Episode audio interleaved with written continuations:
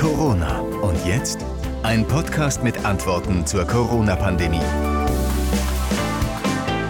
Malle oder Notbremse? Das ist hier die Frage. Willkommen zu unserer 81. Ausgabe, heute Freitag, 19. März. Ich bin José Nachsiandi und ich beschäftige mich heute mit der Frage, wie es nun weitergeht in der Pandemiebekämpfung. Während sich der Ballermann auf Mallorca so langsam wieder mit deutschen Touristen füllt, fordern andere dringend eine weitere Notbremse, wenn nicht sogar einen weiteren Lockdown. Gleichzeitig galoppieren uns auf der einen Seite die Infektionszahlen davon. Auf der anderen Seite muss man sagen, dass die Zahlen der Todesopfer verglichen jetzt mit der Zeit rund um Weihnachten verhältnismäßig niedrig ist. Also, was soll jetzt passieren? Malle oder Notbremse? Ich habe da jemanden in der Leitung, der sich hervorragend mit dieser Fragestellung auskennt. Und das ist Professor Uwe Janssens, Chefarzt am St. Antonius Hospital in Eschweiler. Er leitet dort die Intensivstation. Guten Tag, Herr Professor Janssens. Ich grüße Sie. Es gibt ein Phänomen, über das wir reden sollten in den vergangenen Tagen und Wochen, was äh, praktisch jedem auffällt, der sich mit den aktuellen äh, Covid-19-Zahlen auseinandersetzt.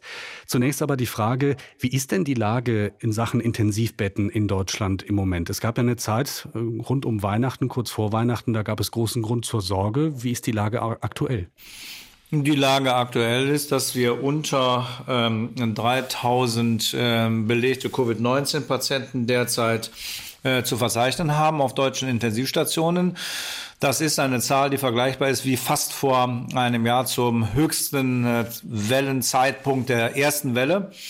Hm, nichtsdestotrotz beobachten wir seit einigen Tagen eine leichte tägliche Zunahme der Fälle. Wir hatten eigentlich über Wochen eine Abnahme um 50 bis 100 Covid-19-Patienten auf deutschen Intensivstationen gesehen. Und jetzt parallel zu der zunehmenden Infektionszahl wächst auch wieder der Anteil der Covid-19-Patienten. Ich denke mal, äh, dass das äh, äh, klar in Abhängigkeit zu sehen ist ähm, von den Inzidenzwerten, die wir jetzt sehen. Und wir werden mit einer Verzögerung von 10 bis 12 Tagen auch weiterhin wachsende Covid-19-Zahlen auf deutschen Intensivstationen sehen, sodass wir hinken ja immer ein bisschen her, sodass ich denke, dass die Zahl der belegten Betten mit Covid-19-Patienten nicht das Maß der Dinge ist, sondern die tatsächlichen Neuinfektionszahlen pro Tag.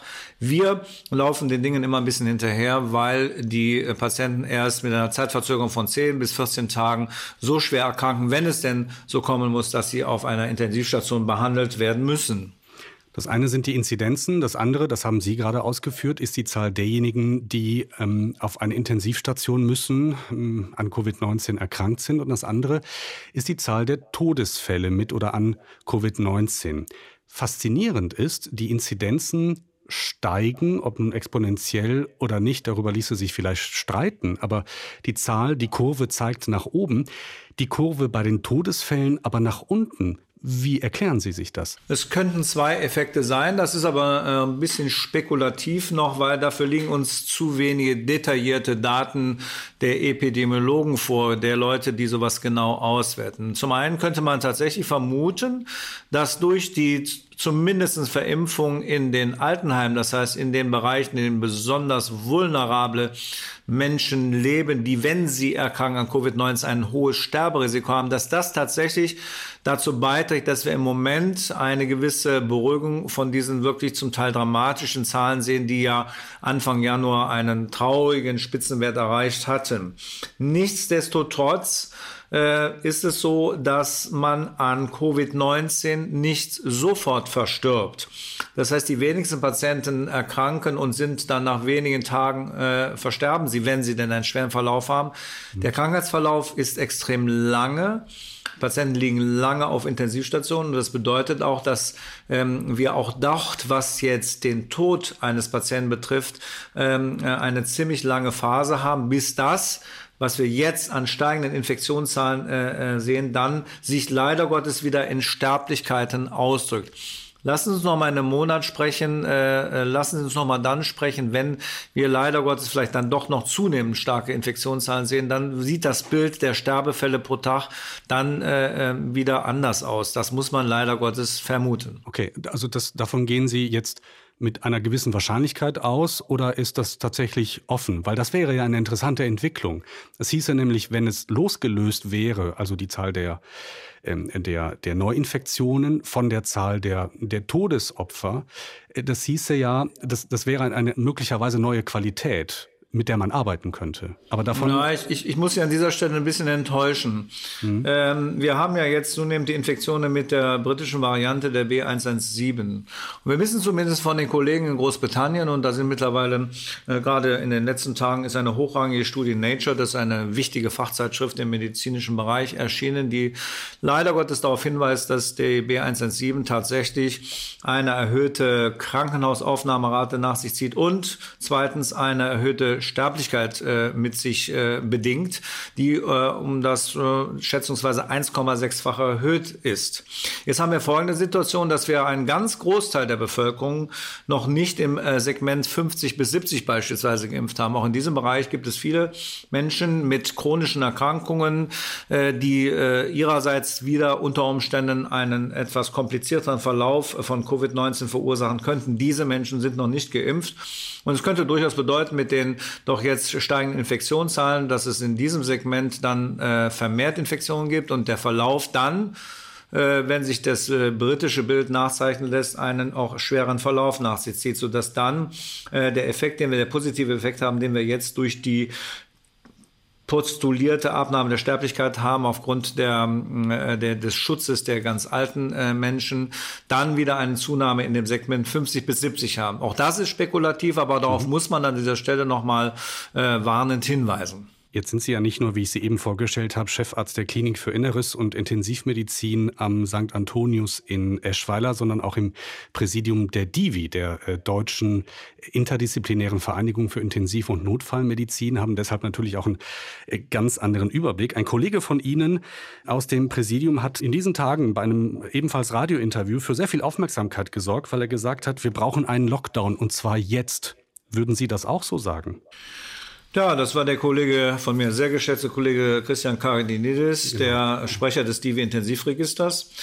Ähm, an dieser Stelle möchte ich ganz klar auf Folgendes hinweisen. Die Divi hat äh, vor der letzten Konferenz der Kanzler mit den Ministerpräsidenten und Ministerpräsidenten ganz klar in der Öffentlichkeit ein Modell vorgestellt äh, mit dem Kollegen Professor Schuppert von der RWTH Aachen, in dem wir klar gezeigt haben, dass unter bestimmten Bedingungen äh, sofort Öffnungen etc. Ähm, und bestimmten Impfquoten es zu einem deutlichen Anstieg der Infektionszahlen kommen wird bis nach Ostern. Und wir haben damals klar die Forderung aufgestellt, auch unser Präsident Professor Marx von Uniklinik Aachen, dass wir eigentlich vorgeschlagen haben, den Lockdown weiter fortzuführen. Das heißt bis äh, Ende März, April bei gleichzeitiger äh, Erhöhung der Impfquoten. Jetzt haben wir zwei Probleme.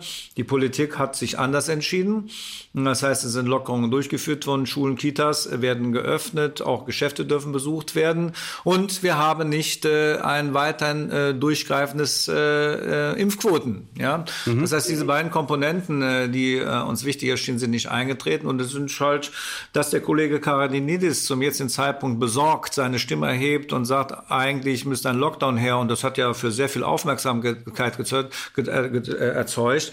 Verwundert mich so ein bisschen, denn genau das hatten wir eigentlich vor drei Wochen gefordert. Es ist nicht gemacht worden. Es ist die logische Konsequenz, äh, dass äh, Professor Cardinidis das an der Stelle betont hat. Mhm. Ähm, und ich muss Ihnen ganz ehrlich sagen, blicken wir auf heute, blicken wir auf den heutigen Tag, blicken wir auf die Inzidenzwerte. Wir sind gesprungen auf 90, ja. auf 100.000. Ähm, fällt es mir schwer, an dieser Stelle äh, für Lockerungen zu plädieren. Wir wissen sehr genau, dass wir immer, wenn wir an dieser Stelle ähm, äh, für einen Lockdown plädieren, für Einhalten noch ähm, ähm, der Maßnahmen, die vor der letzten Lockerung äh, gemacht worden sind, dass wir große Kritik aus der Bevölkerung ernten, aus der Wirtschaft, aus besorgt von besorgten Bürgern. Ich möchte an dieser Stelle auch nochmal darauf hinweisen, dass es uns nicht darum geht, die Wirtschaft oder die, die Gaststättengewerbe und alle Leute, die jetzt sehr stark unter der Pandemie leiden, in eine Not zu bringen. Ich denke, alle Leute sollten berücksichtigen, dass uns als Ärztinnen und Ärzte der Auftrag teilt worden ist, Leben zu schützen und Leben zu bewahren. Und das ist unsere Aufgabe und der Aufgabe kommen wir nach, indem wir nicht aus dem Bauch heraus, sondern versuchen mit viel wissenschaftlicher Evidenz Modelle zu berechnen, die tatsächlich bedauerlicherweise das da jetzt eintreten, äh, was wir jetzt sehen. Ähm, wenn wir tatsächlich äh, so weitermachen, werden wir tatsächlich da landen, was Robert Koch Institut, Professor Wieler, Professor Drosten und andere auch schon postuliert haben, nach Ostern sehr hohe Inzidenzzahlen haben. Vielleicht, wenn wir Pech haben, über 30.000 pro Tag. Und dann sind wir wieder da, wo wir Ende des Jahres gestanden haben. Und ähm, ob wir dann noch, äh, auch dann noch so hohe Todeszahlen haben, das wäre ja das Allerschlimmste. Äh, das will ich nicht hoffen, aber das wäre ja zu befürchten. Und aber trotz ich glaub, der Impfungen, also trotz der Möglichkeiten, die Sie ja gerade aufgezählt haben, auch wenn es stockt, weil AstraZeneca gerade pausiert zum Beispiel, auch wenn es ähm, Schwierigkeiten gibt bei den versprochenen Selbsttests oder Schnelltests und so weiter. Es gibt ja ein paar Instrumente mehr als noch vor einem Jahr. Blicken Sie so, so schwarz auch bei einer sprunghaften Steigerung? Nein, ich, ich, ich möchte nicht schwarz auf die sprunghafte Steigerung äh, äh blicken. Ich möchte an dieser Stelle betonen, dass wir halt nicht durchgreifend impfen, mhm. dass wir nicht durchgreifend testen. Mhm. Alles das, was Sie nennen, wenn das alles eintreten würde, dann könnten wir uns völlig beruhigt zurücklehnen. Ich glaube, das muss dann doch erstmal eintreten. Ich selber bin kein Fachmann und wir sind keine Fachleute, was Schulöffnung, Kitaöffnungen betrifft. Aber es ist immer gesagt worden, übrigens auch von einer Leitlinie, die von äh, der Bundesministerin vorgestellt worden ist, dass solche Konzepte im Einklang gehen sollten mit Testungen etc., mit ganz, ganz klugen, äh, übergreifenden Konzepten, auch länderübergreifenden Konzepten und ich bin mal ganz ehrlich, davon habe ich wenig gesehen. Mhm. Ähm, ich denke, man kann die Schulen aufmachen, wenn man ein klares Konzept hat, ein Testkonzept hat, äh, ein Raumkonzept hat, ein Unterrichtskonzept hat. Viele Schulen haben das zum Teil, aber die große Fläche, was man äh, äh, so wiedergespiegelt konnte, hat es halt nicht. Und dann ist es doch äh, gut zu sagen, wenn das alles so wäre, könnten wir uns zurücklehnen. Es ist aber nicht alles so, das müssen Sie zugeben, ja. Wir testen nicht umfassend, wir haben keine umfassende Teststrategie, wir haben nicht genug Teste zur Verfügung. Das heißt, diese Konzepte, die uns zur Seite stehen könnten, äh, wenn wir das Konzept Leben mit dem Virus äh, mal aufgreifen, was der Kollege Streeck mh, auch mhm. propagiert, das kann man machen, wenn man dann alles zur Verfügung hat. Und ich glaube, dann äh, würde ich, wären wir sofort dabei, denn dann würden wir tatsächlich sehen, dass wir ähm, äh, die Sache im Griff haben und wir nicht Sorge haben müssten, dass es äh, wieder zu äh, schlimmer Sachen kommt. Ich möchte wirklich nochmal darum bitten, dass wir nicht als Schwarzmaler äh, gebrandmarkt werden, sondern eigentlich mit dem leider Gottes Recht behalten haben, übrigens auch im letzten Jahr, ich sage es Ihnen ganz klar, äh, mit dem, was wir gesagt haben, vor äh, äh, der Entschließung äh, in, der Schlusslage den November nicht als äh, harten Lockdown zu nehmen, sondern als Wellenbrecher-Lockdown. Das als solcher hat er sich ja nicht entpuppt, sondern das Gegenteil ist der Fall gewesen. Es war kein Wellenbrecher, die Wellen sind über die Keimmauern geschwappt und ja, mhm. das wissen Sie, was dann gewesen ist. Also das ja. ist nicht äh, gut, wenn auch in den Medien, das sage ich Ihnen ganz klar, der Eindruck erweckt wird, wir würden hier ähm, äh, Schwarzmalerei betreiben. Es ist unsere Aufgabe, darauf hinzuweisen. Wir müssen nicht tun, aber ich glaube, die, die Botschaft ist ziemlich klar. Und das ist ja auch der Grund, warum wir uns unterhalten. Und ich habe ja auch eben bewusst erwähnt, dass Sie nicht nur, dass wir, ja, dass das, was Sie sagen, ja nicht nur medizinisch von Relevanz ist, sondern auch politisch, eben weil Sie aktiv sind in der äh, Divi. Und äh, Sie haben ja mitbekommen, auch hier in Nordrhein-Westfalen, wir diskutieren im Moment sehr stark. Äh, Kommunen und Land äh, haben sich in den Haaren. Da geht es um die Frage Schulöffnungen ja oder nein und sollen die wieder geschlossen werden.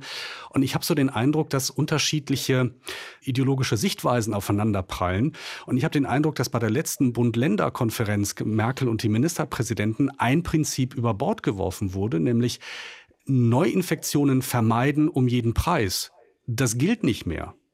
Haben Sie diesen Eindruck auch, dass man eine, so eine Art das also bewusst in Kauf nimmt, dass man nicht jede Neuinfektion vermeiden kann, aber dafür gesellschaftliches Leben wieder allmählich hochfährt? Ja, der Eindruck entsteht, wenn ich die Diskussion der letzten Tage, vor allem gestern, äh, verfolge, äh, zwischen dem Land NRW, äh, dem zuständigen Minister und äh, einigen Städten.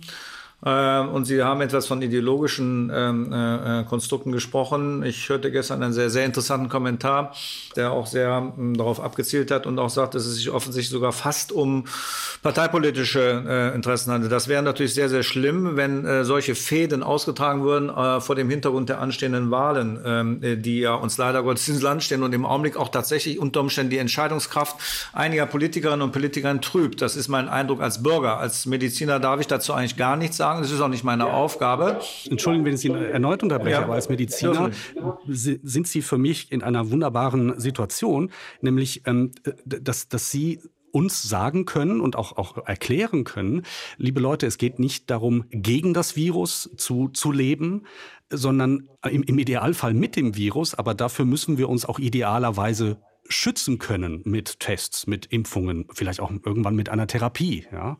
Absolut das richtig. Ist, genau.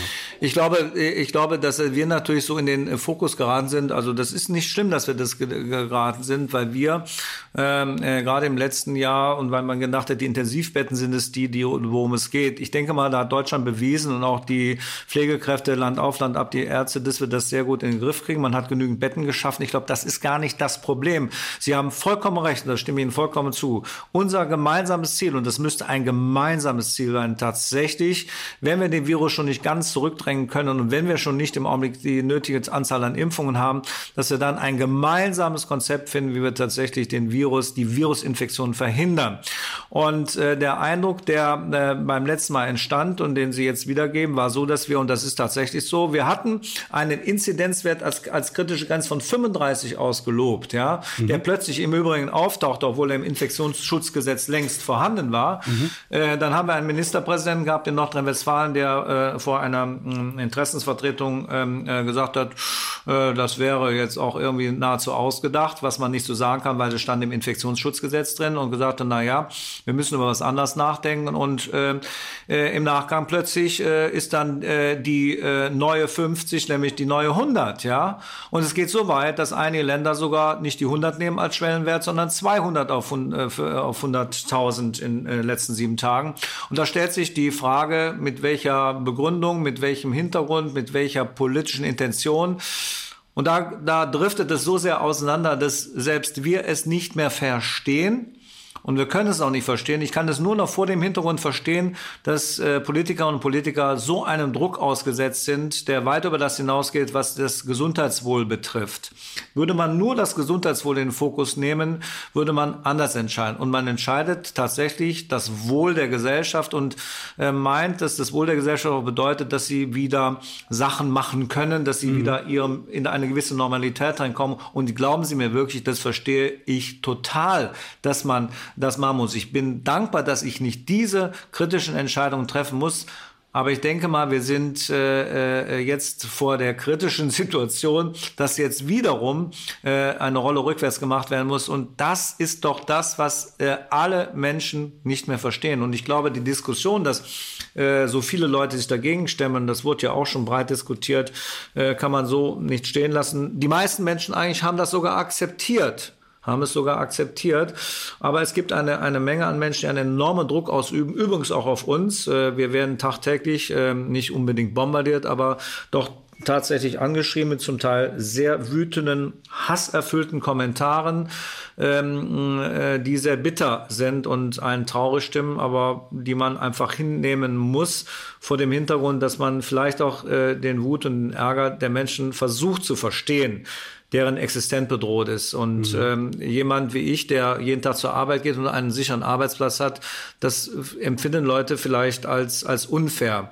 Ähm, und deshalb verstehe ich die Wut äh, einiger Bürgerinnen und Bürger schon, die Ausdrucksweise nicht so ganz, aber wir müssen halt versuchen, alle mitzunehmen und das Hin und Her, das zerstört letztlich wahrscheinlich alles. Und dieses Kleinteilige, ähm, äh, dies, dies, dass, dass wir nicht mit einer Stimme durchgegangen sind durch diese äh, verschiedenen schwierigen äh, Phasen der Pandemie, das ist das, was die Leute, wir nennen das ja jetzt müde gemacht hat. Ich glaube, es ist nicht die Corona-Pandemie an und für sich, sondern das ewige auf und ab und die Kleinteiligkeit, die eine Stadt so, der eine Kreis so, dort ist es so, dort mhm. testen wir, dort wird geimpft, alle. Also ich brauche das nicht mehr aufzuzählen. Das ist ein Ergebnis des Föderalismus. Daran halten wir fest, auch in der Pandemie.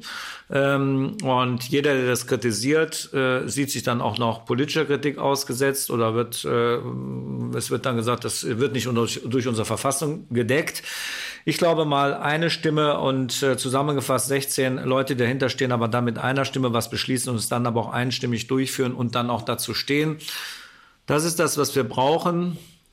Das ist das, was vielleicht auch die Menschen brauchen. Aber ob das jetzt nicht vielleicht schon zu spät ist, das kann ich nicht beurteilen. Das müssen andere bewerten. Herr Professor Janssen, Sie werden in wenigen Minuten schon bei Ihrem nächsten Termin erwartet. Aber es gibt noch zwei Gedanken, die ich gerne, ähm, wo ich einfach neugierig bin, wie Sie darüber denken. Jetzt in wenigen Tagen am Montag ist die nächste Bund-Länder-Konferenz. Die Kanzlerin setzt sich mit dem Ministerpräsidenten hin per Video und überlegt, was sind die nächsten Schritte in der Pandemie. Was wäre denn vielleicht in zwei oder drei Sätzen der Hinweis von Professor Jansens für diese Runde? Der Hinweis wäre, dass wir, und das haben wir auch im Präsidium beschlossen ähm, und auch darüber gesprochen, weil die Fragen kommen jetzt, dass wir angesichts der Situation, so wie sie sich darstellt, auf das verweisen, was wir gesagt haben. Und damit sind wir wieder bei der Frage, äh, was wir denken, was gemacht werden sollte. Es ging da immer um diese ewige Lockdown-Frage. Wir sagen ein Lockdown, wir sagen impfen, was das Zeug hält, alle Kanäle öffnen, keine Bürokratisierung. Bitte nehmt die Hausärzte hinzu bei den Impfungen, die haben uns bisher stark gefehlt. Jetzt droht es auch wegzubrechen, weil wir den AstraZeneca-Impfstoff nicht haben, weil die anderen Impfstoffe halt nicht in der Breite bei Hausärzten zu verimpfen sind. Sie sehen, das wären äh, äh, die Punkte, die wir machen müssen, dass wir wirklich tatsächlich sehen müssen, auch auf europäischer Ebene. Und äh, Sie sehen ja, was Frau von der Leyen gesagt hat, dass wir mal gucken müssen, wie wir auch die Impfungen in Europa halten und nicht äh, nur diejenigen sind, die zum Teil exportieren, sondern auch aus anderen Ländern, die Impfstoffe äh, produzieren, auch äh, Impfstoffe bekommen. Das sind wirklich wichtige politische Themen. Die Impfung ist das eine, die AH plus L-Regeln und die Kontingierung der Maßnahmen auf das, was nur möglich ist, zu erkennen, dass Öffnungen für sich gesehen nicht messbar sind in ihren Effekten. Das können wir nicht messen. Da gibt es keine Daten zu, sondern es ist immer die Summe von Effekten.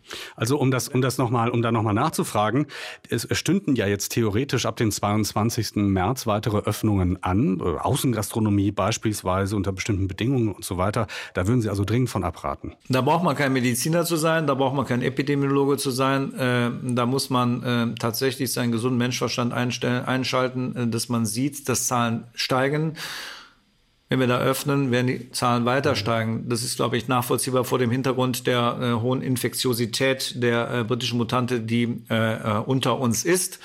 Ähm, weitere Lockerungen würden zu weiter ansteigenden Infektionszahlen führen. Das wird in jeder äh, Epidemiologe, Virologe auch bestätigen. Und ich denke mal, es wäre anachronistisch, wenn man in der Situation genau das jetzt entscheiden würde. Und ich denke, man muss sich dann an seinen eigenen äh, Vorgaben richten. 100 haben wir ja jetzt gehört. Äh, wenn wir die 100 haben, die werden wir ja morgen, übermorgen geknackt haben, dann äh, müssen wir ja drei Tage gucken, so wie ich das verstanden habe, und mhm. dann muss man das halt wieder zurücknehmen. Dann wird man aber mit Sicherheit keine weiteren Lockerungen machen können. Mhm. Das ist aber schon jetzt vereinbart. Also das ist kein Vorschlag von mir. Ich glaube, das ist schon vor, vorgeschrieben worden bei der letzten äh, Konferenz mit ja. der Kanzlerin. Sie sprachen vorhin davon auch ähm, äh, impfen, was das Zeug hält. So, AstraZeneca ist leider Gottes ein Impfstoff, der so ein bisschen stigmatisiert ist. Würden Sie sich damit impfen lassen? Ich würde mich jederzeit mit AstraZeneca impfen lassen.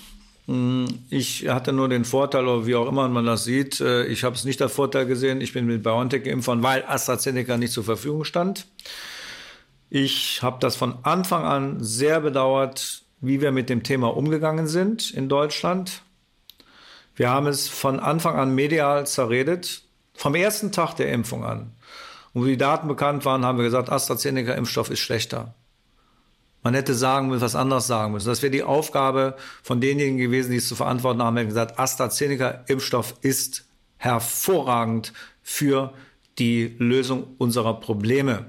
Und das hat sich ja auch gezeigt in Großbritannien, dass genau das eingetreten ist. Da ging es um die, um, die, um die Wirksamkeit von, von lediglich, in Anführungsstrichen 70 Prozent, muss man dazu sagen. Grippeimpfstoff hat eine Wirksamkeit von 50 Prozent, ne? wenn ich mich nicht ganz täusche. Ungefähr 50 Prozent. Also die Impfung, äh, diese 70 Prozent, die Sie ansprechen, die 94 Prozent, die die Messenger in einem Stoff hatte, bezieht sich ja auf die Verhinderung einer Infektion. Ja. Was uns aber noch viel mehr interessiert in der Medizin, ist nicht nur die Verhinderung der Infektion, sondern die Verhinderung von schweren Krankheitsverläufen.